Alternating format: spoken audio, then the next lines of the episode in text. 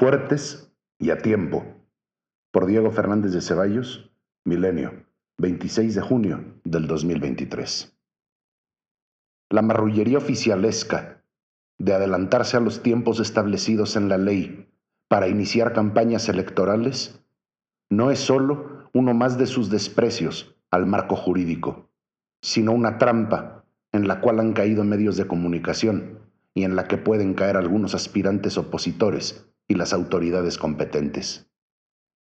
En efecto, cuando el presidente de unos mexicanos, convertido en abrebotellas, destapó a sus corcholatas y les autorizó iniciar sus campañas por la presidencia de la República, sobrevino una luz de reproches a través de los medios de comunicación y de las redes sociales por semejante arbitrariedad. Sin embargo, con el paso de los días la escena cambió prácticamente cesaron la indignación y los reproches en contra de esa tosca agresión a la vida democrática del país.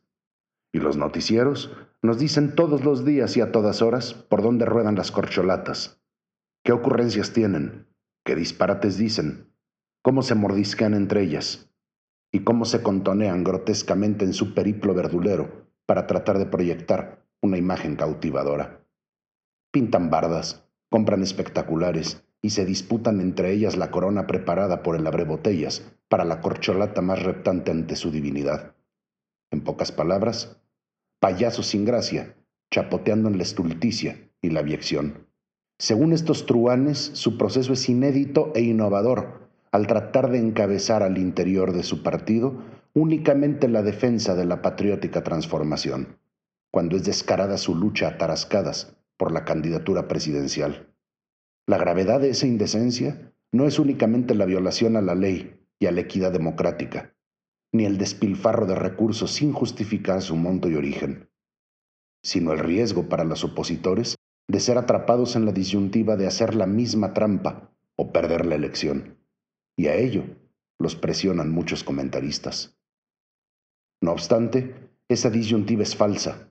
Los partidos opositores tienen muchas tareas impostergables con los ciudadanos permitidas por la ley para plantear la diferencia entre quienes acarrean rebaños y quienes llaman a la conciencia de los ciudadanos, entre quienes tuercen la ley y quienes la respetan. Es portentosa esa tarea.